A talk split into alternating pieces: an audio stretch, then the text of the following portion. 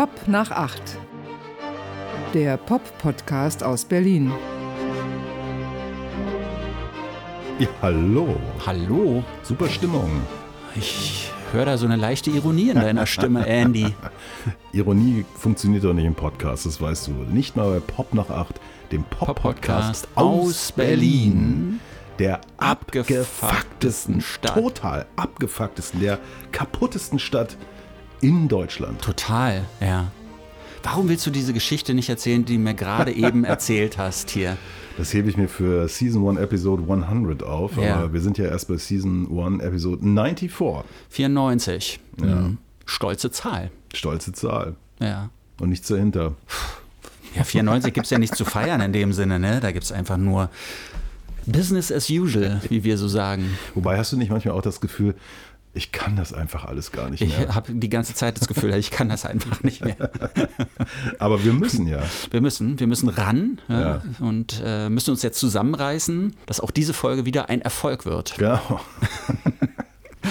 Glaubst du noch an den großen Erfolg? Nein, Gar nicht mehr. nein, Hm. nein. Ich glaube, dass wir systematisch verhindert werden.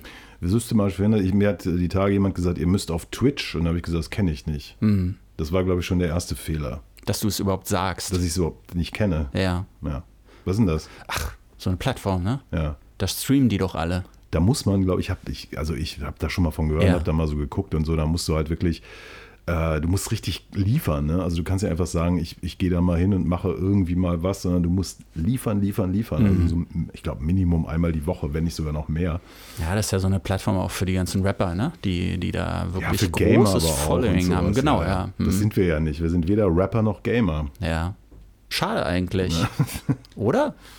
Ja, wenn wir Glück haben, äh, wird immer ein Rapper uns äh, besuchen in dieser Folge. Ist noch nicht ganz klar. Eminem ist wieder da? Ja, der ist wieder da, aber Ach, der richtige, der wahre der wahre Eminem. Eminem. Aber ich weiß nicht, ob er zu uns stoßen wird. Die Fans warten darauf. Ich weiß. Neulich kam schon wieder Malte P., ne? Ja, Aus schlechteste Berlin. Folge ever. Schon wieder die schlechteste Folge ever, weil wir versucht haben, da irgendwas vorzutäuschen, was, nicht, was, nicht, was gar nicht stattgefunden hat. Womit wir schon beim Feedback sind. Ja, Wir sind heute sehr flott. Zack, zack, zack geht Mhm. das heute hier. Ich könnte mir vorstellen, das wird die kürzeste Folge ever. Ja. Glaubst du nicht? Tschüss. Ja. Also, wir fangen mal an. Ne? Äh, Dirty hat mal wieder geschrieben, kannst du dich erinnern? Ja, ja. Dirty, Mhm. Dirty hat geschrieben, kurze Anmerkung zur aktuellen Folge und der Roger Whittaker-Geschichte. Die Frau sagt nicht schwere Schafe, sondern Abschied ist ein schweres Schaf. Dieses Ding läuft mir seit 20 Jahren immer mal wieder über den Weg und ich lache jedes Mal wieder darüber. Das war dieses Video, wo die Frau sich irgendwie versprochen hat, sollte für ihren Mann sich was wünschen und schaffte es einfach nicht, scharf ist schwer zu sagen. Ja. Diesen Roger Whittaker-Song. Sie wurde gezwungen von einem Mitarbeiter einer Radiostation, da sich irgendwas, ne, so O-Tonmäßig wurde eingeholt und Ja. Aber ist mir in meiner Radiogeschichte übrigens nie passiert, dass man denn? versucht hat, Hörerinnen oder Hörer zu überreden, irgendwas Bestimmtes zu sagen. Mhm. Das Einzige, an was ich mich so erinnern kann, ich war ja lange Zeit so Frühredakteur, ja. Musste morgens um vier aufstehen. Dann fünf musste langsam zur Arbeit gehen, um sechs geht die Show los, muss mit den beiden Moderatoren, die schlecht gelaunt da ankommen, denen erstmal gute Laune machen und für den einen oder anderen musste erstmal was zu essen besorgen, der braucht dann ein Brötchen mit Snickers drin zum Beispiel, so sein Frühstück, so, solche Dinge. Und da hieß es dann immer, wenn, weil ganz oft so Höreraktionen waren und morgens früh Leute zu bringen, dazu zu bringen, anzurufen im Sender und was Lustiges zu sagen, ist äh, echt schwer, weil die alle gar keine Zeit haben, die müssen schnell zur Arbeit und so. Und wenn die dann da anrufen, dann musste sie immer noch briefen, ja, sei mal fröhlich und wenn du da gleich gewinnst in dem Spiel, ja, dann sei mal so richtig euphorisch und so. Sowas hat man versucht, da so ein bisschen anzustoßen. Also erstmal vielleicht nochmal, also ich finde wirklich, Abschied ist ein schweres Schaf. Ja, ich auf weiß jeden nicht, Fall. was daran lustig sein soll. Ist ja auch so, oder Ja, nicht? ist das so? Ja, ja. ja. Und awkward situations, also ich, viele Jahre, viele Jahrzehnte kann man ja schon inzwischen sagen, als die beiden deutschen Hälften wieder eins wurden. Mhm. Ja, heute, wir zeichnen ja diese Live-Sendung tatsächlich am 9. November auf. Das Ja. muss ich mir vorstellen. Wir machen das transparent. Dem deutschen Schicksalstag. deutschen Schicksalstag. Das war die Zeit, als äh, äh, die Ossis rüberkamen und uns Westdeutschen die Journalistenjobs wegnehmen wollten. Ja. Ne? Kannst dich Ja. vielleicht erinnern. Ich weiß, ja. Und ähm, da hatte ich einen Kollegen, der erzählte aus der DDR-Radiogeschichte, dass die einen Mitarbeiter hatten, der auch mal immer mal wieder losgeschickt wurde, um, um so Töne einzuholen Mhm. von den Werktätigen. Aber der war so, ähm, ja, vielleicht schüchtern oder auf jeden Fall, der, der konnte das nicht. Ne? Also der, das war ihm unmöglich, irgendwo rauszugehen. Ich sag mal zum Alexanderplatz vielleicht, Mhm. wo natürlich damals auch schon viele Werktätige immer rumliefen, auch tagsüber und so. Ja. Und zu sagen, ja, ähm, wie, wie, wie, Genosse, beurteilen Sie denn das Kohlangebot in dieser Woche Ja. oder so? Ne? Die durften ja da nicht frei reden. Davon abgesehen, er Ja. konnte es nicht. Was er gemacht hat? Der hat dann mit verstellter Stimme der sich Selbst selbst gesagt. gemacht. Und das ging auch eine ganze Weile gut, bis er irgendwann wie ich mal dann im Studio irgendwie erwischt wurde oder so. Mhm. Völlig verrückte Geschichte. Und dieses, äh, was du da gerade erzählt hast, als ich als junger Moderator meine erste Chance bekam Ja. äh, und auch eine Sendung hatte, die um 4 Uhr morgens begann Mhm. und 4 bis 6 ging, gab es, ich höre doch was an der Tür. Die Tür. Das ist die Tür. Das ist die berühmte Eminem-Tür. Das ist wahrscheinlich die Eminem-Tür. Aber traut er sich rein? Das wissen wir noch nicht. Na, jedenfalls, 4 Uhr morgens geht die Sendung los und die Redaktion hatte die brillante Idee, ähm, wir sollten Wegrufe, Weg-Telefonanrufe machen. Also Leute konnten sich irgendwie bewerben. Ich ahne schon wieder Schlimmes. Die haben dann irgendwie eine Karte geschickt oder irgendwas. Ja, ruft mal um 4.45 Uhr die und die Nummer an. Der Fred, äh, die brechen an dem Tag irgendwie in den Urlaub auf und wollen halt geweckt werden. Ey, das ist wie ich die Hölle auf Erden. Das kann ich mir vorstellen. Ringeling und dann so, äh, ja, hallo Fred, hier ist und so, was? Was ist da? Was wollt ihr? ja, die sollten das natürlich nicht wissen. Ne? Mhm. Ey, ich habe so oft hinterher gesagt, ja, da ist keiner rangegangen und so und nicht probiert. Weißt du?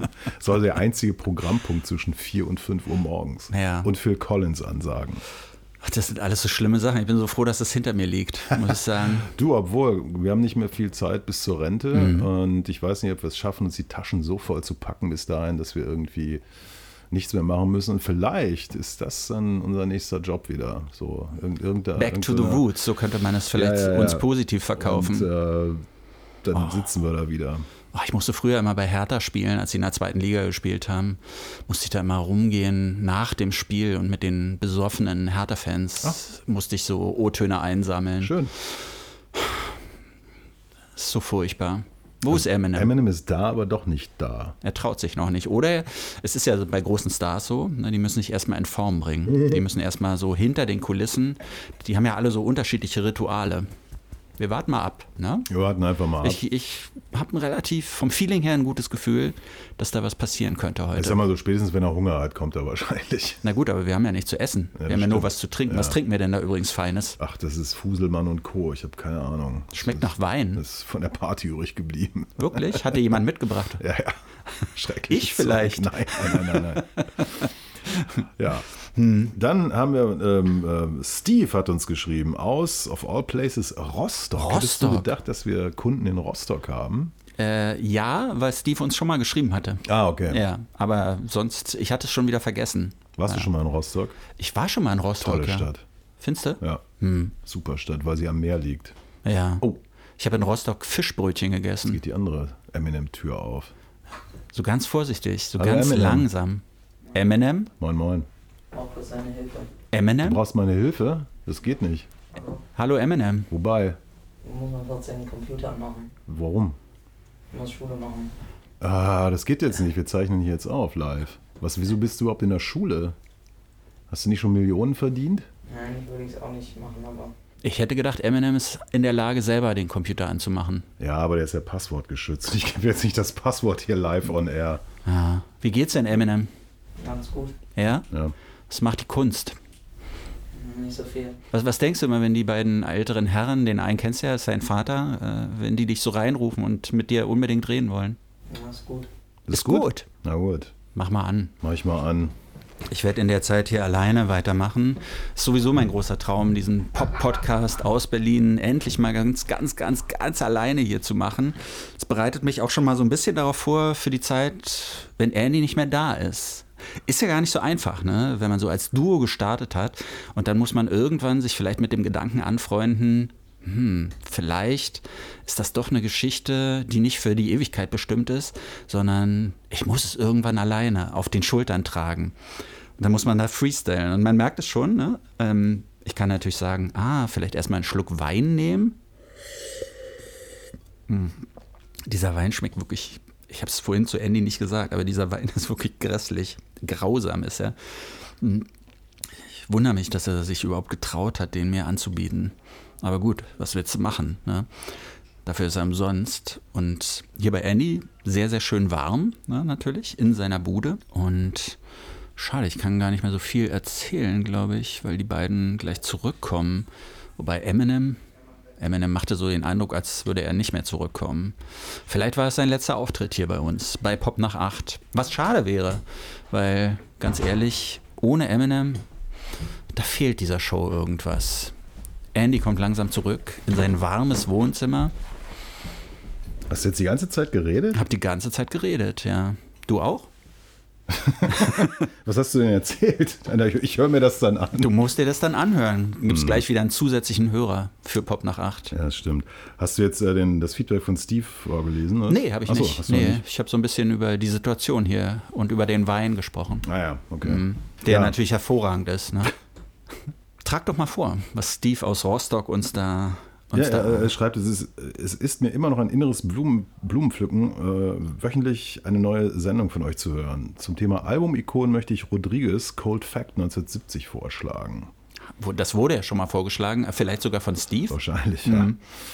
Ja, und die dazugehörige großartige Doku Searching for Sugar Man möchte er auch nicht unerwähnt lassen. Mhm. Das ist übrigens lustig, ne? Das ist, ich kenne das von so einem Plattenladen, äh, der, wo Leute mal reinkommen, nach wie vor und so mit wissender Miene sagen, ja, Searching for Sugar Man. Mhm. Kennst du? das zu einem Typen, der, also der da arbeitet, der irgendwie so eine äh, super rare 7-Inch schon vor 20 Jahren besaß, ja. als niemand Sugar ja. also Rodriguez auf dem, auf dem Schirm hatte. Finde ich ganz witzig.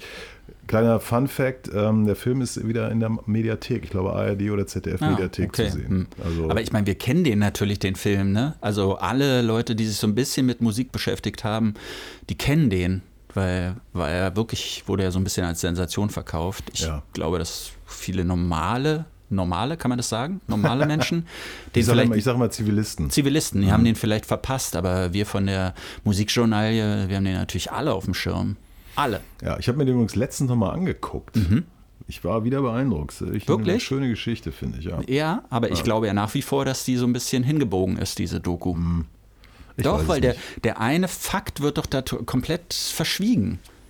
Welcher? Der Cold Fakt? Nee, der war doch, ähm, das wurde doch so verkauft, so nach dem Motto, der ist völlig verschollen gewesen, der Mann. Niemand wusste, was es, wo er ist oder ob er überhaupt noch lebt.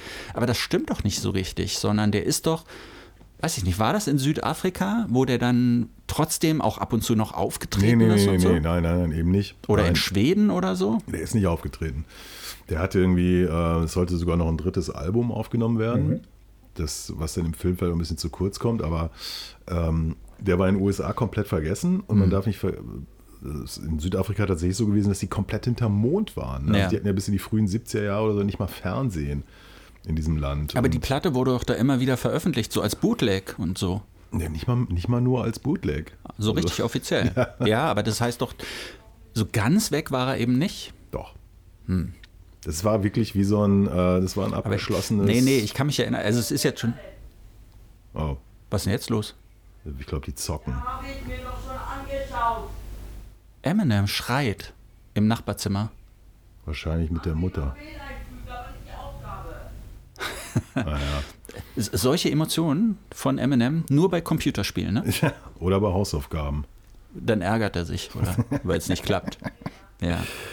Ja, gut. Äh, ich finde sie trotzdem sehenswert, aber ich kann mich erinnern, als ich sie damals gesehen habe, vor, ich weiß nicht, 50 Jahren oder wann sie rausgekommen ist, vor 10 Jahren, 15 Jahren, wann war das, ähm, habe ich ganz am Ende gedacht, hm, da habt ihr doch aber, das habt ihr doch verschwiegen irgendwie, da, weil es nicht so ganz in eure Erzählung hineinpasst. Klar.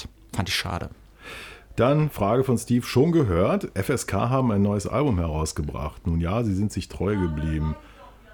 Zum Schluss noch der kürzeste Architektenwitz. Mir ist da was eingefallen. Habe ich lange drüber nachgedacht. Wirklich? Ja. Ich habe nicht so lange gebraucht. 20 Ja. Sekunden habe ich, glaube ich, gebraucht. FSK habe ich mir nicht angehört. Ist Freiwillige Selbstkontrolle. Ist Ja. mir irgendwie egal, ne? Ja, ich, das ist, es kommt. jetzt- Ein Bündel Fäulnis in der Grube ist jetzt auch wieder veröffentlicht worden. Diese Platte von Holger Hiller, glaube ich. Ne? Mhm. Sagt mir das? gar nichts. Ja, ach. das ist- Ja.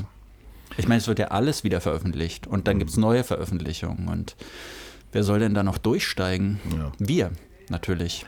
Das ist Das unser ist eigentlich unser Job, ja. Ja. Aber man kann nicht alles machen. Ich äh, bin mir nicht sicher, ob Eminem, ob die Situation da drüben für ihn, sagen wir mal so, gesund ist. Ja? Weil er regt sich doch relativ laut und deutlich auf über irgendwas. Hm. Jetzt äh, bin ich wieder alleine hier ne? und kann nochmal sagen, dieser Wein, der ist wirklich grausam. Ich finde den Wein nicht so schlecht, Andy, muss ich sagen. Also er schmeckt wirklich ganz interessant. Ja. Wusstest du, es dass sollten, es sollten Bilder von Wasserstoff irgendwo reinkopiert werden. Gibt es Bilder von Wasserstoff? Bilder von Wasserstoff? Aus? Ist das nicht irgendwie durchsichtig? Na, es gibt die chemische Formel, ne? Ach so. H2O. Ach nee, das ist ja Wasser. Was ist ein Wasserstoff? H2-Stoff. H2NO. Nee, H. HNO2. Ey, das ist schon so lange her, dass ich in der Schule war. Ich bitte das alles zu entschuldigen. Und vor allem Lisa, wusstest du, dass wir Fans haben, die 18 sind? Nein, wusste ich nicht. Ja, wollte unbedingt eine Autogrammkarte Ja. von uns haben. Und Wer, wer ist denn die 18-jährige Lisa? ja, aus Berlin. Hat die einfach so geschrieben? Nee, ist die Tochter von, von, von Christian, ja, der auch Fan von Pop nach 8 ist. So. Ja, aber die. Christian hat mir erzählt, der schwimmt bei mir, ne? Ach, der ja. Schwimmer. Und der hat mir erzählt, dass seine Tochter es immer gar nicht glauben kann, wenn er sagt, dass er uns kennt. Ehrlich? Ja, die hören wohl ab und zu zusammen den Podcast im Auto oder so. Und dann sagt, dann fragt sie immer mal wieder nach und sagt mal, Papa, die kennst du wirklich? Und dann sagt er immer, ja, kenne ich. Ich kenne keinen Christian. Nee, ich kenne ihn natürlich. Ne? Christian kennt dich nicht. Müsstet euch vielleicht mal kennenlernen. Wusstest du, dass mich viele Leute kennen? Ja, das wusste ich. Ich wusste es nicht. Ich war jetzt unlängst beim Jazzfest Ja. und ähm, es ist mir drei, an drei Stellen passiert. Dann wird man, man steht da so rum, irgendwie wird irgendwelchen Leuten vorgestellt oder so. Das ist übrigens, ja, ich kenne ich kenn dich vom Radio. Mhm. Ich so, hä? Warum? Einen von denen kenne ich, der das, der das zu dir gesagt hat. Welchen? Norbert K. Kenne ich nicht. von der FAZ, der ab und zu für die FAZ auch noch Ach, schreibt. der, ja, doch, ja, jetzt erinnere Ja. ich mich. Ja. Dem bin ich aber schon fünfmal vorgestellt worden, aber ich bin entschuldigt, weil ich unter partieller Gesichtsblindheit äh, ähm, äh, Blindheit Ja, der Norbert, ich weiß nicht, ich habe den jetzt lange nicht gesehen, aber wann immer ich ihn gesehen habe, die Gespräche verliefen eigentlich immer nach demselben Muster.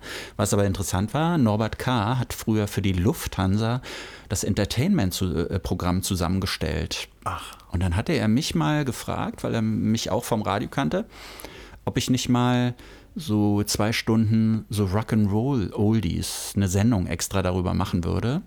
Und die hatten damals noch so, haben ihre so, so Fliegerbefragung, also Besucher, wie, wie nennt man die denn, die Kundschaft da von äh, die Fliegenden. Äh, Opfer die, nennt die, man die, Sie haben die fliegenden Opfer befragt, was sie so für, für Songs gerne hören würden. Und da gab es wohl nur zwei, die irgendwie überhaupt was gesagt haben. Der eine hat, glaube ich, sich Fats Domino gewünscht, der andere Bill Haley. Und dann hatte der Norbert K. mir aber noch gesagt, pack mal ein paar Elvis-Songs da rein, weil der eine Lufthansa-Chef, der ist großer Elvis-Fan, der hört sich das sehr, sehr gerne an. Und dann habe ich dann jede Menge Elvis-Songs da reingepackt. Hat aber trotzdem nichts geholfen. Es war ein einziges Mal durfte ich das machen.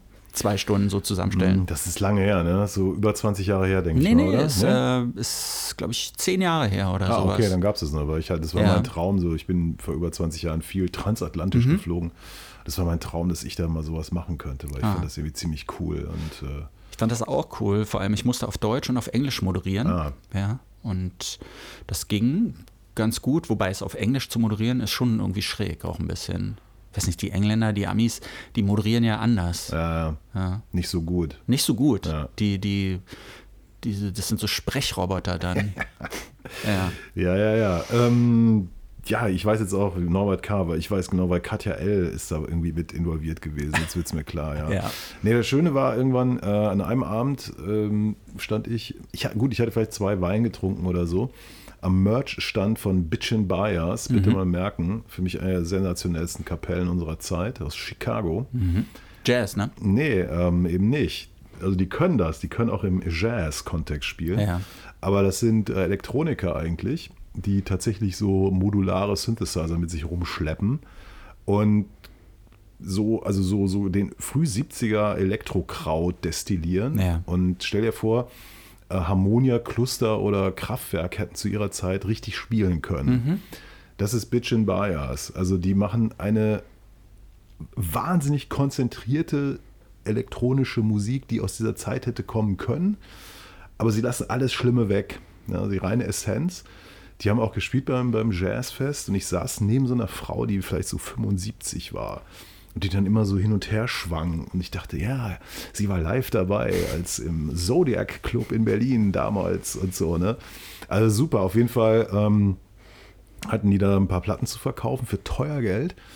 Aber ich habe alles zusammengekratzt und habe mir ein paar gekauft. Und dann stand da der, der eine von der Band mit einem anderen und die unterhielten sich. Und dann meint der andere Typ so, ja, wir können auch Deutsch reden. Und so, ach so, ja, bla bla. Und ja, mm, und ja, ich kenne dich vom Radio. Ach, auch. Und das war irgendeiner, der am Hau irgendein Musikprogramm macht oder so, keine Ahnung. Den Namen natürlich sofort wieder vergessen. Und dieser Bitch and Bias Typ kriegte nur so mit, hey, was, wie? Hm? Und ich dann so etwas, vielleicht etwas vorlaut. Ja, er hätte jetzt ja gehört, dass ich hier ein absolut berühmter Radiomann wäre. Und er könnte doch vielleicht das vierte Album, für das ich kein Geld mehr hatte, so als Promo rüberwachsen lassen. Da hat er nicht mal drauf geantwortet. Mhm. Ah, ah, Hab ich nur okay. so angeguckt. Ja, na gut, zu verschenken haben die natürlich nichts. Ne? Aber es ist halt so, da hast du halt zwei Wein getrunken und dann wird man vielleicht so schon so ein bisschen übermütig irgendwie. ja, aber das, ich weiß nicht, sowas, das macht es doch eigentlich erst so richtig interessant, die Geschichten drumherum. Ich habe natürlich zwei Fragen zum Jazzfest Berlin. Ne? Meine erste Frage ist, why Jazz? Ja, kennst du ja schon. Die zweite, hast du es auch mitbekommen? Hat mir nämlich meine Freundin erzählt, die da war. Ich selber war ja nicht da, dass beim Eröffnungskonzert hinter ihr schon jemand praktisch beim ersten Stück eingeschlafen ist. Okay. Da sind ja immer so auch so ein bisschen ältere Leute. Du hast es gerade gesagt, die war so 75. Der war wahrscheinlich schon zehn Jahre älter. Der ist jedenfalls wohl nach zwei Minuten mehr oder weniger eingepennt. Ja, kann ich verstehen. Schon? Ja. Das Ja? war stinkenlangweilig. Das Eröffnungskonzert. Ja. Aber das Jazzfest insgesamt doch nicht, oder? Es war nicht gut. Nee, fandst du Nee, nicht gut? Nee, fand ich nicht gut. Warum nicht? Ach, ist doch jetzt eigentlich auch schon Water under the bridge, wie wir sagen. Okay, na, mich interessiert ja nur deine Meinung so als Ja, nein, es gab, äh, Jazz-Experte. es gab äh, mindestens zwei äh, schlimme KuratorInnen-Entscheidungen, also Projekte, die man so nicht hätte machen sollen. Hm. Das geht auf die Kappe der künstlerischen Direktorin, sage ich mal. die du doch aber sonst sehr schätzt. Genau. Dann gibt es natürlich Ideen, wie zum Beispiel dieses Eröffnungskonzert oder andere Geschichten, die man einlädt. Die, Waren da nicht so Kinderchöre dabei? Ja, das war aber nicht das allererste. Ach Das- so, das ah, war, okay. Das kam dann später am Abend. Kinderchöre klang für mich schlimm, ehrlich gesagt, als ich es gehört habe. Das war auch doof. Hm. Also es war, es wurde halt so angekündigt, ja, hier generationenüberschreitend und bla und überhaupt. Und äh, der Berliner Singe-Club oder Verein oder wie das Ding heißt. Und ich habe nur so gesagt, ich möchte keine Kinder auf der Bühne sehen. Ich möchte professionelle Musiker, Mhm. wo, worauf man mir Zynismus vorwarf. also verstehe ich nicht. Gut, ich habe ja keinen Eintritt bezahlt, weil ich ja akkreditiert war. Aber wenn ich Eintritt bezahlt hätte, hätte ich das auch, glaube ich, laut zum Ausdruck gebracht. Ich habe noch nie ein Konzert erlebt mit einem Chor, was ich gut fand. Ach so. Ja, also ich finde Chöre insgesamt Hm. schwierig, muss ich sagen. Singen aber ist doch schön. Mit anderen zusammen singen ist schön. Ja, mein Opa, der Kohlenhändler, der hat früher im, im Anglerchor Darmstadt gesungen. Schön. Ja. Und der, das passte so gar nicht zu ihm, weil er ein relativ rauer Typ war. Aber das, ich glaube, es war immer ein guter Vorwand, so wie wir Ja, das ja ja, auch ja. manchmal machen, davor, währenddessen und danach ein Gläschen Appleboy zu sich zu nehmen.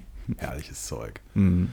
Ja, also ich, es gibt dann natürlich, du machst ein Programm und dann weißt du eigentlich nicht, was passiert. Ne? Also gerade wenn es um improvisierte Musik geht und da ging manches äh, furchtbar schief. Das konnte man aber immerhin interessant finden.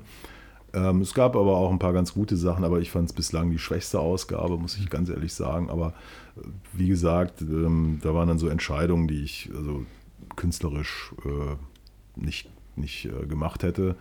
Aber ähm, ja, war ja trotzdem innerhalb kürzester Zeit ausverkauft. Ja, ja, das ne? ist natürlich dieses Ergebnis dieser hervorragenden Arbeit von Nadine Deventer, nennen wir sie doch, die äh, einfach dieses Festival gerettet hat. Also ich, das war ja quasi am Boden, das hat ja eigentlich niemand mehr interessiert vor sechs Jahren oder so. Und sie hat das komplett umgekrempelt und zu einem richtig wichtigen Festival gemacht. Aber dieses Jahr war es halt irgendwie nicht so doll. Kann ja mal passieren. Aber gehört dazu, oder? Also ich meine, wenn man nicht mal was wagt, dann kann ja auch nichts ja, schiefgehen. Ja. aber das ist dann auch schon so das Ding, wo man denkt, Mhm. so ja, jede, jeder Festivaldirektor, Direktorin hat so ein kreatives Fenster von fünf Festivals ja. und dann muss eigentlich was Neues kommen. Warum nicht zehn? Weil diese magische, dieses kreative Fenster ist doch. Ich glaube, wenn du so ein Habe ich mal gehört irgendwo, Ja, dass das zehn Jahre oder so. Aber ich glaube, so ein, so, ein, so ein Festivaljahr für die Leute zählt mal zwei. Mal zwei, Weil es ist ja, wirklich verheerend anstrengend, das zu machen. Okay. Hätten wir das auch. Ich habe die Britney Spears Biografie gesehen, äh, gelesen, gesehen. Und das Lustige ist, Netflix hat auch gleich wieder Britney Spears Doku rausgeholt, die schon ein paar Jahre alt ist, wurde mir gerade gezeigt. Aber ich habe diese äh, Biografie gelesen, diese Autobiografie. Hab nochmal geguckt, da steht tatsächlich kein Co-Autor oder sowas. Britney Spears soll das angeblich selber so alles geschrieben haben. Okay. Kann es mir nicht richtig vorstellen. Hast du es nicht auch gelesen? Du hast doch zu mir gesagt, du musst die unbedingt lesen. Ich habe es nicht geschafft. Ich hab's Hast nicht einfach geschafft. ne? Und bringt's was? Ist The gut? Woman in Me. Ja, ja, ist So gut. heißt es. Auf Deutsch oder Englisch gelesen? Auf Englisch gelesen. So. Dachte, wenn schon, dann muss man ganz nah an der Quelle dranbleiben. Ich war so ein ganz kleines bisschen enttäuscht, muss ich sagen, weil ähm, so die ganzen Sachen, wo man wirklich auch gerne so richtig die Details gehört hätte, die werden dann so abgehakt. Manchmal so, also allein schon, wie das dazu gekommen ist, dass ihr Vater die Vormundschaft für sie bekommen hat. Sowohl für sie als Person, als auch für über die ganzen Geschäfte. Das sind zwei verschiedene Vormundschaften, die hat er bekommen. Das wird da so abgehandelt in, weiß ich nicht, wenigen Sätzen eigentlich, wie es dazu gekommen ist. Und man hätte sich da so ein bisschen mehr Einsicht oder Einblick gewünscht, ich jedenfalls. Und auch die ganzen Geschichten. Ich meine, da, war, da steht viel drin, was ich entweder nie auf dem Schirm hatte oder sofort wieder vergessen hatte. Zum Beispiel, äh, gut, Britney Spears hatte was mit Justin Timberlake, das wissen wir ja alle. Justin Timberlake hat sie wahrscheinlich diverse Male betrogen, sie ihn nur einmal. Er hat aber bei der Trennung oder nach der Trennung sie so dargestellt, als wäre sie die Böse in der Beziehung gewesen. Sie hatte was mit Colin Farrell, so ein, so ein wildes Abenteuer für ein paar Wochen. Sie war mit Kevin Federline zusammen, das ist auch der Vater ihrer Kinder. Das wusste ich nicht. Kannst du dich an den noch erinnern? Tennisspieler und dann möchte gern Rapper, der auf einmal so eine komische Phase hatte. Und fand ich ganz interessant. Sie hat dann darüber geschrieben, dass, dass er eigentlich die ganze Zeit gekifft hat und so und das aber immer so hingedreht hat, als wäre sie diejenige, die ein Substance Problem hätte. Und, und da wird so ein bisschen schmutzige Wäsche gewaschen, aber eigentlich, man hat die ganze Zeit trotzdem das Gefühl, dass ihr schon übel mitgespielt wurde, dass sie, ich meine, sie war highly functional, ne? also sie hat neue Alben aufgenommen, sie hat Konzerte gespielt, sie hat Touren gemacht und, und im gleichen Zug wurde sie entmündigt. So. Und mit der Begründung, also auf dem Formular ist irgendwie angekreuzt worden, dass sie mit Demenz zu kämpfen hätte. Also da gibt es so auf so Entmündigungsformularen, da stehen so bestimmte Dinge drin und da wurde angekreuzt, äh, dass sie mit Folgen von Demenz zu kämpfen hätte, was natürlich totaler Unsinn war. Ne? Ich weiß nicht, ob sie es nicht richtig reinschreiben wollten, weil es natürlich auch für ihren Ruf so als Künstlerin, als Sängerin nicht gut ist. Ähm, wir haben es ja auch gar nicht so richtig mitbekommen. Ne? Es hieß so, die ist entmündigt, aber was das genau hieß, wussten wir ja gar nicht. Sie ist aufgetreten, es gab die Videos, es gab neue Alben, es gab neue Songs. Sie, sie hatte so eine Residency in Las Vegas, äh, wo unglaublich viel Geld so in die Kassen geschüttet wurde. Von dem ist aber nicht viel bei ihr angekommen. Sie hatte nicht mal eine eigene Kreditkarte und nicht mal 10 Dollar, die sie in der Tasche hatte, durften eigentlich ihr gehören, sondern sie musste für alles fragen. Ja, schwierig. Ich bin ja Hobbypsychologe. Ja. Also ich, man, ich habe ja viel im Internet auch gelesen. Ich kann das von hier aus nicht so richtig beurteilen. ne? Ich müsste einfach mal ein paar Sitzungen mit ihr machen, um, um herauszufinden, was da Sache ist. Aber ich höre, dass es sich nicht lohnt, weil der einzige Grund, so ein Buch wie ich zu lesen, wäre, so, so richtig den, den, den ganzen Schmutz, den ganzen Dreck irgendwie äh, vor die Füße gekippt zu kriegen. Das war ja auch meine große Enttäuschung damals bei Girl in a, in a Band von ähm, Dings hier, äh, Sonic Youth, äh, wie heißt sie doch gleich? Kim Gordon? Kim Gordon. Na, wo es ja auch vorher hieß, ja, die, die Indie-Rock-Göttin äh, packt aus, wie es, wie es mit Thurston Moore war und so. Ja, dann liest du und liest du und endlich ist es soweit und dann, pff, ja.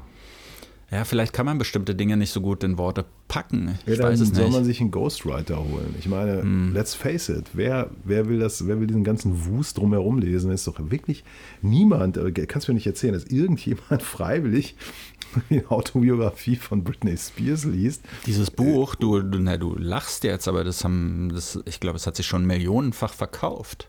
Ja, mit Sicherheit, aber doch nur aus einem Grunde. Ja, alle dachten, da steht. Ja. Ja, Wobei, es ist ja wirklich immer so ein bisschen, weißt du, wie viel wird über Musik dann zum Beispiel geschrieben in Musikerbiografien? Manche Leute sind wirklich nur an dem ganzen Klatsch und Tratsch interessiert und andere interessiert zum Beispiel, was weiß ich, wie sie in Toxic oder Hit Me Baby One More Time oder sowas, wie sie da den bestimmten Part gesungen hat oder sowas oder wie sie darauf gekommen ist oder wie sie das erarbeitet hat oder wie sie ihre Tanzschritte macht. Hm, Vielleicht ist es doch so, man muss viel weglassen, weil es für viele uninteressant ist und bestimmte Dinge wollte sie, glaube ich, nicht in allen Einzelheiten so erzählen.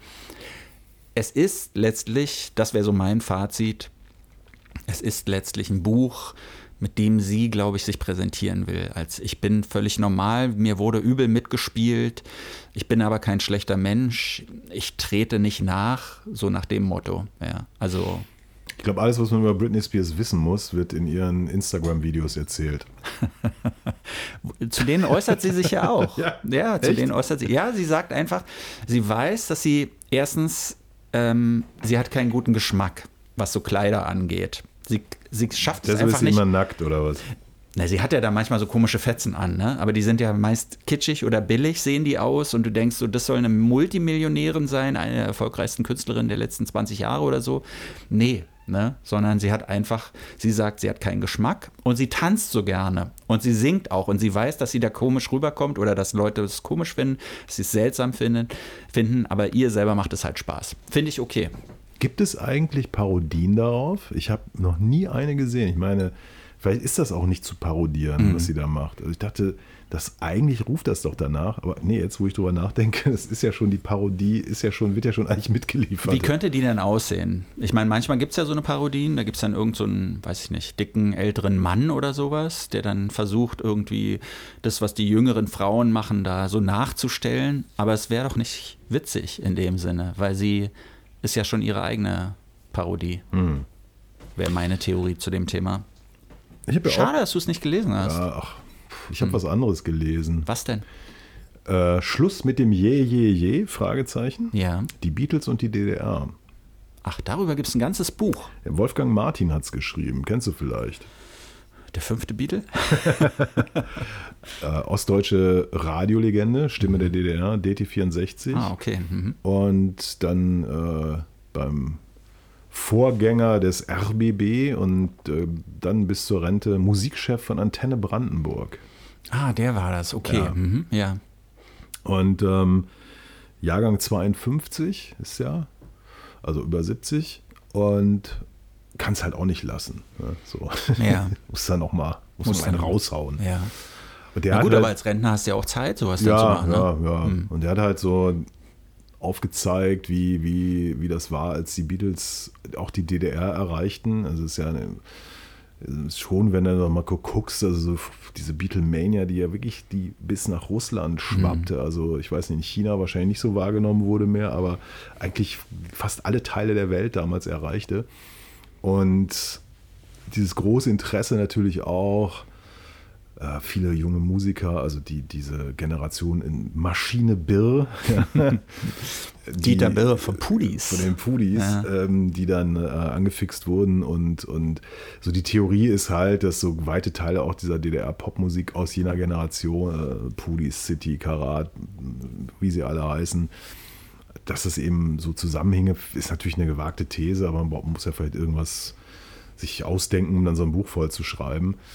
Ähm, und 1965 gab es ja dann das äh, 11. Plenum äh, der SED und äh, da gab es dann ja den berühmten Walter Ulbricht-Spruch, Ulbricht-Spruch. man müsse doch jetzt mal Schluss machen mit diesem Je. Du Je. nicht alles aus dem Westen nachmachen. Genau. Muss endlich mal Schluss sein mit diesem Je, Je, Je. Ist es denn wirklich so, dass wir jeden Dreck, der vom Westen kommt, nur kopieren müssen? Ich denke, Genossen, mit der Monotonie das Je, Je, Je und wie das alles heißt, ja, sollte man doch Schluss machen. Und ähm, dann gab es ja de facto fünf Jahre nichts. Ja, also es gab ein, zwei Bands, die was machen durften. Das war aber im Wesentlichen Instrumentalmusik. Und 1968 gab es im Raum Leipzig den Beat-Aufstand. Also die Leipziger, Raum Leipzig war, hatten so die Schnauze voll. Die wollten rocken und rollen und Beat und So richtige Teenager-Unruhen. Genau, und da hat das System auch nochmal richtig hart zugeschlagen. Also da sind ganze Biografien beschädigt worden, sind Leute auch in den Knast gegangen und so. Also ganz also, völliger Irrsinn. Und ich, ich hatte dann mit Wolfgang Martin tatsächlich ein Interview und ich habe gesagt, das war doch der Versuch, mit einem kleinen Deich einen Tsunami aufzuhalten. Also diese, das schwappte dann ja über die, die Radio- und, und Fernsehwellen rüber. Das konnte man noch nicht verbieten, weil vor allem diese Wucht, die das Ja. ja, auch hatte und so. Und ähm, dieses Regime hat ja echt viele Fehler gemacht, aber dieses, dieses Nicht-Verstehen. Und ich stelle mir vor, so ein Sozialismus mit, mit Beatles-Antlitz, Ja. das wäre auch total cool gewesen. Na, das wäre vor allem sehr schlau gewesen, oder? Na, den der Jugend so als Ventil sowas wie die Beatles zu erlauben oder selber sowas zu fördern und dann können die sich alle als Teil eines Großen fühlen und vielleicht gleichzeitig denken, wir leben in einem coolen Staat. Ja, aber du kannst zu Beatmusik natürlich nicht so gut marschieren. Marschieren sollten sie ja. Marschieren, marschieren sollten? Von sie immer, ja. Pioniertagen an. ja. Und so weiter und so fort. Was ich interessant finde, ist, ähm, dass dort aufgezeigt wird, wie bedeutend das war, wenn du so eine Platte bekommen hast. Es gab ja bis, bis 65 Lizenzpressungen schon in der DDR. Beatles war die am meisten lizenzierte Band aus dem Westen. Ähm, welchen Impact das hatte und was man alles tun musste und wie man sich dann zusammentat, um vielleicht mal irgendwo eine Folge Beat Club äh, zu Ja. gucken und so weiter und so fort. Und dann hat mich Wolfgang Martin gesagt, weißt du was, wenn ich das so lese, da waren wir uns total ähnlich. Also ich habe in den 60ern, da war ich natürlich noch viel zu klein, aber diese Musik lief bei uns auch nicht im Radio. Mhm. Bis weit in die 70er Jahre gab es, ich war im Einflussbereich des WDR, da hast du das nicht gehört, tagsüber. Mhm. Ja. Da lief irgendeine Scheiße. Das war so, so keine, ich kann mich nicht mal mehr erinnern, was da für Musik lief. Ich weiß es Das auch lief nicht. alles, wenn überhaupt, irgendwann am Abend in irgendwelchen Lief denn da schon so viel Musik tagsüber überhaupt? Ja, das war natürlich ein So bisschen Unterhaltungsmusik, anders. Ja, das, es war so das ein bisschen Rias Tanzorchester oder sowas. Also Radio, wie, wie es die jungen Menschen heute ja so gerne hören, Mhm. war in der Form noch gar nicht erfunden. Also so auch so dieses Ding, wenn du in den 60er Jahren mit langen Haaren in die Schule oder, oder zur Lehre gegangen bist, dann hast du richtig Ärger gekriegt. Ja. Gut, du bist nicht in den Knast gegangen. Aber ähm, was gab es? Es gab einmal die Woche oder wie oft lief denn das überhaupt? Den Beat Club. So. Und den konntest du auch nur gucken, wenn der Alte nicht zu Hause war, weil sonst schon wieder irgendwie äh, im Proletenhaushalt was aufs, aufs Brett gegeben hätte und so. Also so dieses Ding, dass man die Idee hatte, ja, damals waren ja in Westdeutschland waren ja alle diesem Ding verfallen. Das stimmt so nicht. Ne? Und das, das finde ich total interessant, dass die, die sich wirklich mega interessiert haben, ganz ähnliche Kämpfe ausfochten, ausfechten mussten. Also, wo kriege ich eine Platte her? Wo, weißt du, wenn du Glück hattest, wohntest du in der Nähe der holländischen Grenze, weil es gab in Westdeutschland keine Fachplattenläden. Da hast du bei Radio Schulze, weißt du, wo du deinen Toaster und, und äh, die Hör zu gekauft hast und äh, alle paar Jahre das kaputte Radio hast reparieren lassen. Da standen fünf Platten in der Ecke von James Last und äh, der Europa-Gruppe. Weißt du, so. Ähm, Na gut, hat- aber in den größeren Städten gab es ja schon auch immer Plattenläden, die, Ja, die ein bisschen mehr, ein bisschen größeres aber ich Angebot meine, hatten. äh, 95 Prozent wohnten doch nicht in großen Städten. Ja, aber da fährst du doch ab und zu mal hin. Ach, weiß ich nicht. Also ich will das jetzt Ich- auch ich nicht, weiß, was du Ich will es meinst, ja nicht zu sehr übertreiben. Das hat Ja. sich natürlich dann gegen Ende der 60er, Anfang der 70er drastisch geändert. Aber ich fand es sogar interessant. So ja, diese, es ist ja, ich will jetzt nicht sagen eine Opfergeschichte, Mhm. ne, aber wir hatten ja nichts. Kannst du sagen, wir hatten auch nichts. Also meine älteren Geschwister, die haben am Radio gekurbelt und gemacht und getan, um eventuell mal Radio Luxemburg reinzukriegen, weil es war der einzige Sender, der vernünftige Musik spielte. Klar, klar. Und äh, trotzdem, wenn man unbedingt es gewollt hätte, hätte man sie halt straffrei irgendwo kaufen können. Ne? Hättest dir irgendwie Geld besorgen müssen, hättest irgendeinen älteren Kumpel fragen müssen, ob er dir die aus Köln mitbringen kann oder was weiß ich, wo du da wegkommst. Ne? Äh, das das wäre schon gegangen. Ist schon was anderes, ob du dafür eventuell eine Strafe bekommst. Ne? Ja, klar. Aber natürlich war es ein, vielleicht nochmal ein anderer Druck, aber so. Aber in den Anfang, äh, Anfängen fand ich das alles sehr ähnlich. Und ähm, das ist jetzt auch kein großes Buch oder so. Das ist auch ein bisschen awkward geschrieben teilweise, aber das ist so für vielleicht Nachgeborene, die vielleicht mal so ein, so ein, so ein vom Feeling her ein Gefühl kriegen möchten, wie das so damals war. Ja. Aber gibt es da irgendwie eine These? So äh, im Sinne von die Nee. Beatles waren enorm wichtig für die DDR oder Es ist eher auch so eine Oral History, wo halt so ein paar Kempner nochmal befragt Ja, werden. Wie war ja. deine Begegnung damit und äh, was hat das vielleicht einen Einfluss gehabt auf deine Mhm. kompositorische, deinen kompositorischen Werdegang und so weiter? Ja, aber es Und das gibt es jetzt neu, das Buch, ja. genau, oder? das ist äh, jetzt gerade erschienen. Ja. Aber das ist doch fantastisch, das ist doch ein gutes Timing jetzt, wo dieser neue Beatles-Song da ist, oder? ja, ja, ich hatte ihn, wie gesagt, äh, in einem Interview und im Anschluss äh, sollte dann natürlich auch was von den Beatles gespielt werden und die Musikredaktion bestand darauf. Dann spielen wir doch den neuen Song.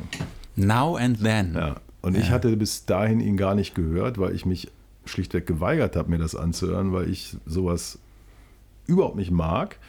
Dann kannst du sagen, ja, aber das gehört doch zur Chronistenpflicht als Musikjournalist. Kann sein, aber ich musste mich ja nicht damit beschäftigen, beruflich. Und insofern habe ich gesagt, dann weiche ich dem aus. Aber es ging dann nicht mehr. Na, ich habe ihn mir an, also ich war da auch überhaupt nicht heiß drauf, ne? aber ich dachte so, man muss ihn zumindest einmal gehört haben, weil an allen Ecken und Enden darüber geschrieben, gesprochen, philosophiert wurde und fand es schon interessant, weil, weil was ich die ganze Zeit mich gefragt habe, bei all diesen Geschichten, die ich gehört habe, äh, weiß nicht, Paul McCartney hat sich ja geäußert und gemeint, was war, das war so ein hochemotionaler Moment, wo er, glaube ich, sogar fast geweint hätte, als er die Stimme von John Lennon da wieder gehört hat und solche Dinge. Das klingt ja alles nach Promomaschinerie, ne, die im Hintergrund so richtig kurbelt, um diesen Song zu einem sehr erfolgreichen Song zu machen. Und ich hatte so das Gefühl, dass gerade so bei Social Media oder auch so insgesamt in der Musikpresse viele Leute darauf eingestiegen sind und genau bei diesem Scheiß so mitgemacht haben und dann auch geschrieben haben, Ach, was für ein erhabener, was für ein erhebender Moment. Die Beatles, sie sind wieder da und äh, meine Jugend lebt da wieder auf. Und du dachtest so, wie alt bist du denn? Du bist doch noch gar nicht 70 irgendwie. Das ist doch gar nicht deine Jugend, das ist die Jugend deiner Eltern eigentlich. Und dann habe ich ihn mir natürlich angehört und finde ihn extrem unspektakulär. Und ich finde auch die Entstehungsgeschichte eigentlich unspektakulär, weil was ist denn da passiert? Da ist mit Hilfe von KI und gleichzeitig die beiden lebenden oder überlebenden Mitglieder von den Beatles, nämlich Paul McCartney und Ringo Starr, die haben da live nochmal was eingespielt und die anderen Sachen sind mit Hilfe von KI irgendwie ist das alles zusammengemanscht worden, so geht die Geschichte. Na, es ist ja noch, noch, noch, noch irrsinniger. Mhm. Die Anfänge sind ja tatsächlich die, dass sie, sie hatten ja damals, ich glaube, Free as a Bird war dieser Track von dem Tape und ähm, es sind Aufnahmen, die John Lennon, John Lennon, genau, John Lennon mit so Küche. einem, ja, weiß ich nicht, was war das für ein Tape? Ein Kassette oder was? Kassettenrekorder. Ja. So.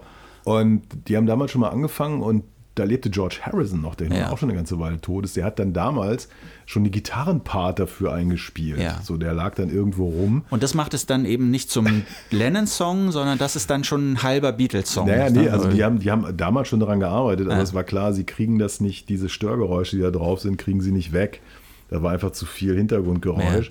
Aber man hat schon mal dran gearbeitet. Das heißt, jetzt haben also diese beiden mit Zuhilfenahme der KI und eines Produzenten und eines 25 oder noch Jahre älteren George Harrison Gitarren-Tracks, einer Gitarrenspur, dieses Ding zusammengefriemelt was genauso klingt wie alle schlechten John Lennon-Songs seit 1971, nämlich dem, dem ist ja nichts mehr gelungen. Und äh, irgendwie so eine, so eine nölige, lässliche äh, Melodie.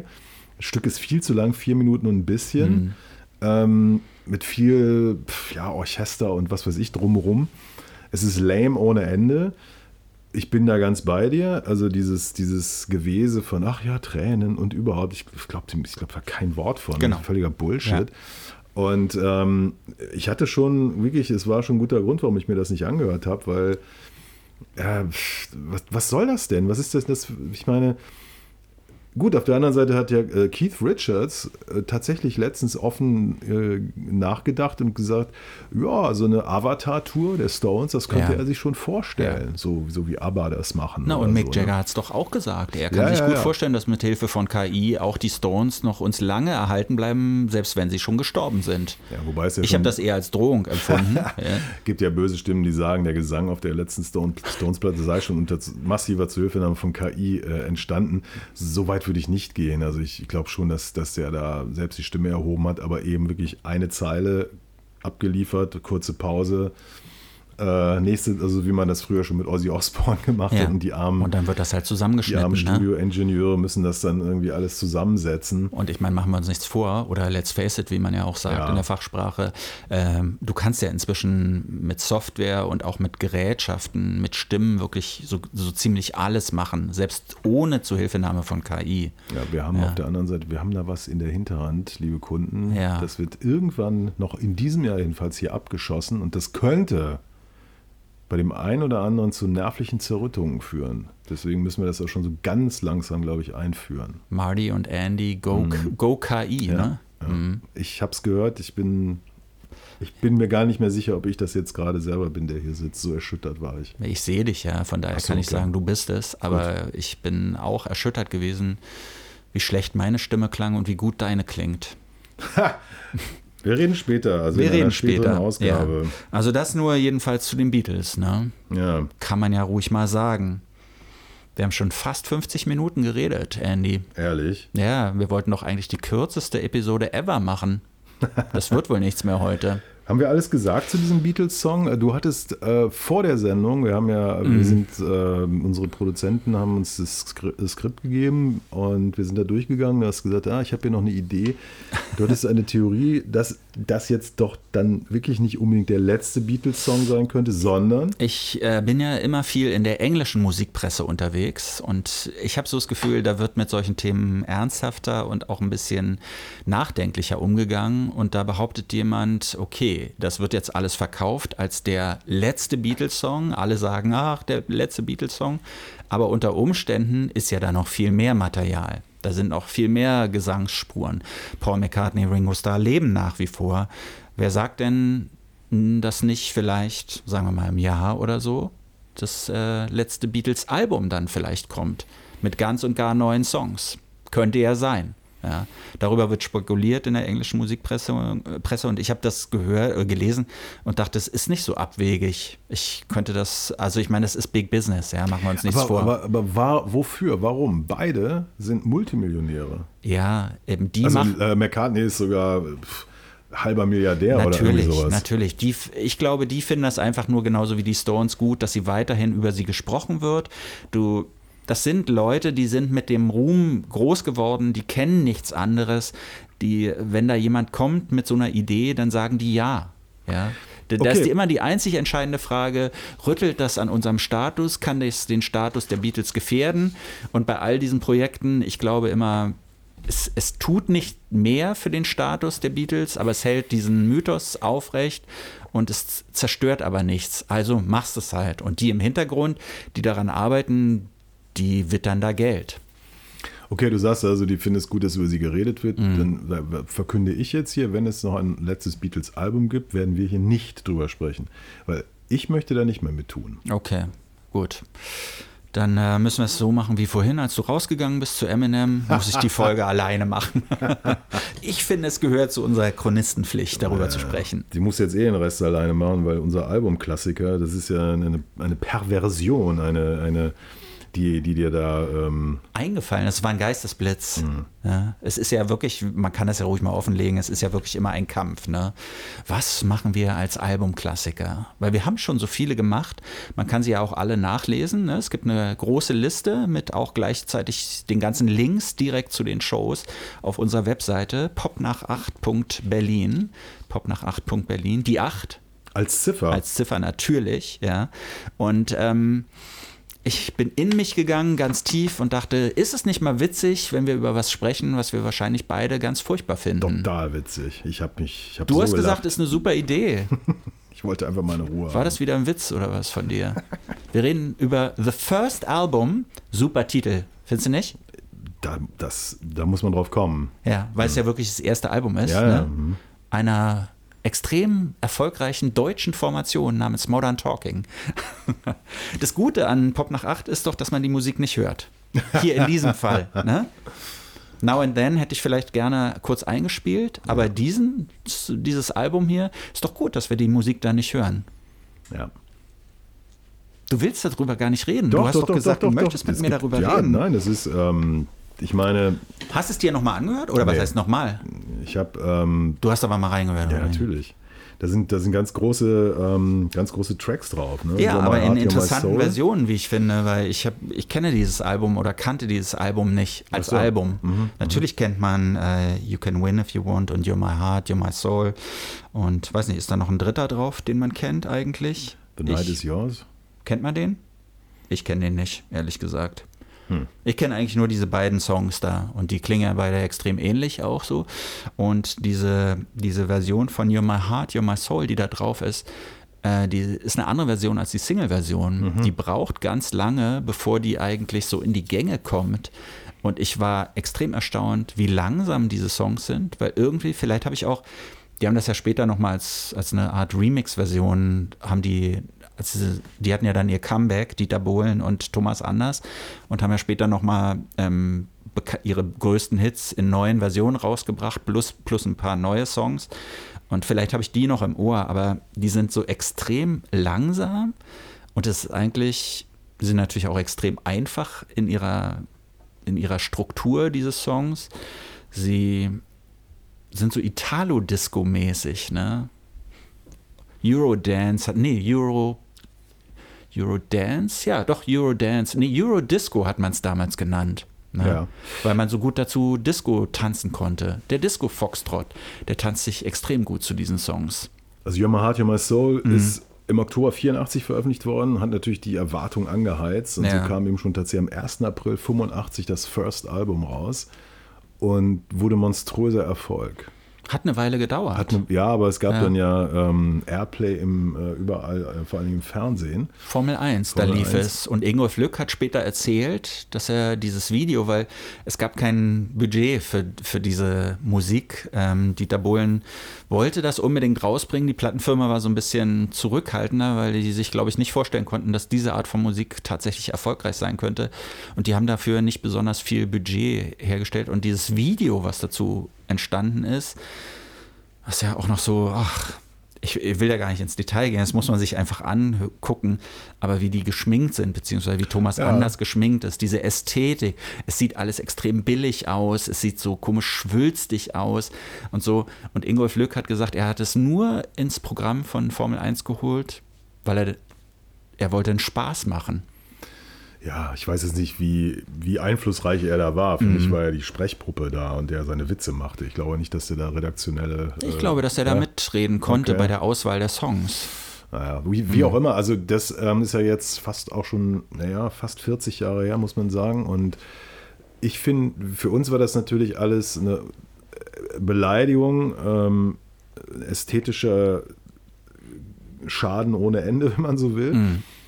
Ähm, natürlich schämte man sich dafür, weil das ja Deutsche waren.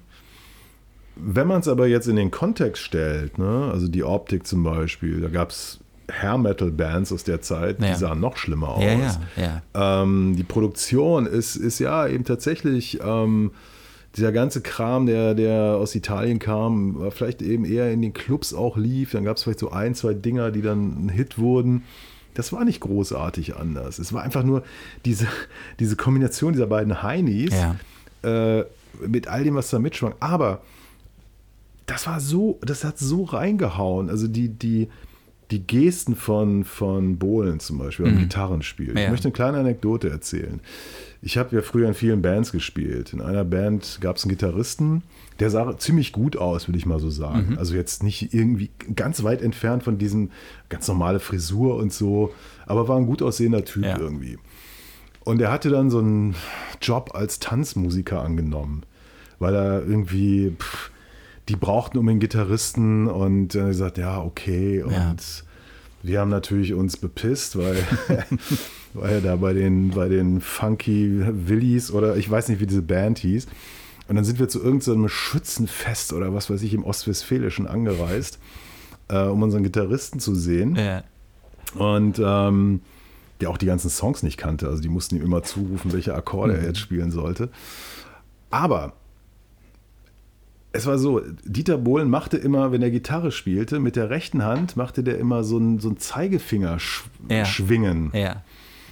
Oder war es die rechte oder linke Hand? Weil in der rechten hat er eigentlich ein Plektrum gehabt. Weiß es gar nicht mehr. Also, das, er guckte dann immer so in die Ja, ja. Kamera und dann gab es diese kreisende Bewegung. Ne? So. Ja. Also wir standen da irgendwie so reingequetscht, weil es war so voll. Also alle auf, in dem Kaff wollten halt irgendwie feiern und eine Band sehen. Und dann spielten die und dann machte er diesen Bohlen-Move. Ja. Ey, ich sag dir, Die sind ausgerastet? die Damenwelt, Ah, war hin und es weg. flogen die Schlüpfer auf Ja, die Bühne. Ich ja. Mhm. dachte, ich spinne. Und er wusste ja, das hat er natürlich auch nur aus Scheiß gemacht. So, so, ich weiß ja, was ich hier für einen Mist mache. Dann Ja. kann ich auch mal den Bohlen-Move machen. Die sind ausgerastet. Mhm. Und da war, das war ein paar Jahre später, irgendwie, also vielleicht zwei Jahre nachdem der große, die große Modern Talking-Explosion war. Und da deuchte es mir, das ist so eingedrungen in, in diese ganze riesige Welt, die uns, die ja tausendmal größer ist als unsere kleinen Blasen, die wir damals schon hatten, wo es keine Berührungspunkte gab, von der wir gar nichts wussten. Ja. Und das hat die halt irgendwie total beeinflusst. Ne? Und bis heute, äh, naja gut, inzwischen ist es vielleicht auch verboten, aber Russland zum Beispiel war der größte Abnehmer für diese, ich, ich kenne hier Second-Hand-Plattenhändler, die, Klar, aber haben, du weißt ja, woran das liegt. die ne? haben sich immer eine goldene Nase verdient, weil sie Ja. im Keller noch irgendwie. Ja, aber das 100 liegt daran, dass Modern hatten. Talking mit einer der ersten Bands war nach, nach dem, nach, im Zuge von Glasnost, die in Russland auftreten durften. Ja. War es nicht sogar die erste? Kann sogar sein, dass sie die allerersten waren. Aber Das, das, bis heute wirkt das praktisch nach. Ne? Ich habe so das Gefühl, dass in diesen Songs trotzdem eben durch dieses Italo-Disco-Feeling, das erinnert irgendwie die ganze Zeit so an Musik, die man vielleicht im Spanienurlaub oder im Italienurlaub gehört hat. Dass da so eine gewisse Leichtigkeit plus in allen Songs oder in fast allen Songs ist so eine Melancholie drin, sowas. So, ich würde inzwischen sagen, es ist so pathetisch. Es ist too much eigentlich, ja, aber da ist so eine gewisse Sehnsucht, so was Trauriges drin. Das, ähm, Das ist ein, Ich immer, glaube- ein immerwährender Lambada. ja, genau. Es, Lambada hat ja auch eine leicht mel- melancholische Note, ne? Aber die Musik ist natürlich furchtbar. Natürlich ist das Das ist furchtbar. alles furchtbar. Und trotzdem kannst du, kann, ich konnte dieses Album jetzt hören und hatte mich fast dabei ertappt, wie mein Fuß so von links nach rechts geht. Hast du eigentlich Demenzprobleme? Ich frage Weiß- mal wegen der Weiß ich nicht. Kann ich dir nicht genau sagen. Es ist jetzt zumindest noch nicht festgelegt worden in meinem, Ja. in meinem medizinischen Protokoll. Tschüss. Tschüss. Das war's schon wieder mit Pop nach 8. Kommentare zur Sendung gerne per Mail an mail at popnach8.berlin oder direkt über die Webseite popnach8.berlin. Noch mehr Ausgaben von Pop nach 8 mit Andreas Müller und Martin Böttcher fast überall da, wo es Podcasts gibt. Please hang up and try again.